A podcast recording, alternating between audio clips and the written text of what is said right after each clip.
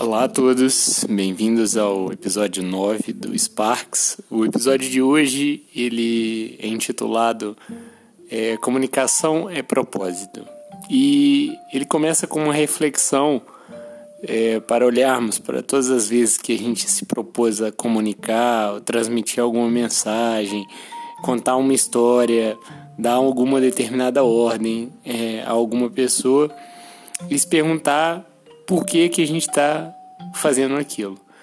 E da mesma forma, é, se perguntar toda vez que a gente recebe alguma comunicação de uma outra pessoa, que a gente recebe uma ordem, que uma pessoa conta uma história para a gente, é, qual, por que, que essa pessoa está é, contando essa história para a gente.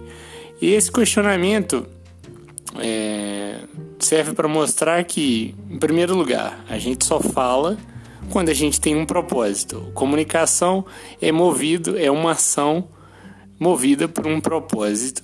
E da mesma forma, toda vez que a gente está recebendo alguma comunicação, também essa pessoa que está comunicando também tem um propósito com aquilo. O Spark, ah, o episódio 9, o que ele pede é também que, para reparar que na maioria das vezes, ou em algumas vezes, se a gente examinar é, o propósito de alguma comunicação, é, a gente pode chegar que o propósito real não é necessariamente é, o propósito que inicial com que a gente começa a se perguntar o porquê que uma determinada comunicação foi feita, uma história foi contada. Seja ela do nosso lado, seja ela do um interlocutor, um, uma segunda pessoa contando essa história pra gente. Isso porque, segundo Clinton, o que ele diz é que, na maioria das vezes, as histórias que a gente conta servem para reforçar é, a, as, a teoria ou o jeito que a nossa box tem de enxergar o mundo. E a pergunta é por quê, né? Por que, que porque nós somos, nós seres humanos, é, somos seres que aprendemos ou é, nos desenvolvemos ou formamos uma cultura baseada nas nossas histórias. A gente comunica, vive, olha para o mundo baseado nas histórias que a gente consegue conceber desse mundo. Então, as nossas histórias são um desenho natural que a gente tem para aprender e para olhar e para entender como é que esse mundo faz sentido. A grande questão é entender que na maioria das vezes é, essa informação, esse, essa história, ela é monótona, ela é repetitiva. E ela é repetitiva porque a nossa box é de uma certa forma limitada.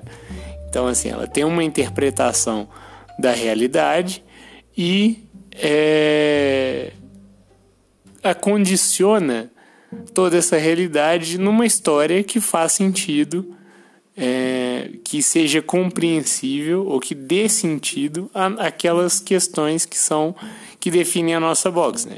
Que responde aquelas perguntas que a nossa box responde: quem sou eu, como eu devo me comportar, como é que eu me relaciono, o que, que é ser uma pessoa feliz? Ou o que, que é me relacionar com o mundo que eu tenho ao meu redor. E então a grande questão nesse, nesse ponto é entender que as nossas histórias, por serem limitadas e por serem é, por serem apenas uma, uma representação baseada na nossa box, é, elas por algumas vezes elas reforçam, elas servem como um, um, um afirmador da realidade que a nossa box construiu, a realidade limitada que a nossa box construiu. E a gente usa da comunicação para fazer manifestar essa realidade no mundo lá fora. E o experimento de hoje, o que ele pede é que nos observemos em relação às nossas histórias, em relação às vezes onde, onde que usamos as nossas histórias, normalmente as generalizações das nossas histórias, para fazer valer uma expectativa limitada do mundo.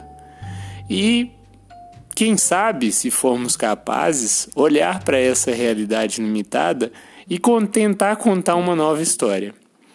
É interessante quem tem oportunidade olhar para as histórias de Charles Eisenstein. Ele fala muito sobre essa ideia de inventar uma nova história e como um elemento de transição para uma sociedade mais sustentável.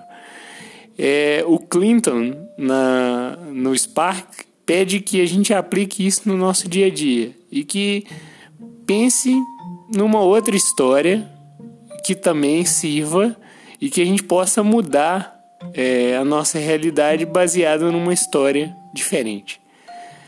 É, obrigado e até o próximo Sparks. Até, até a próxima.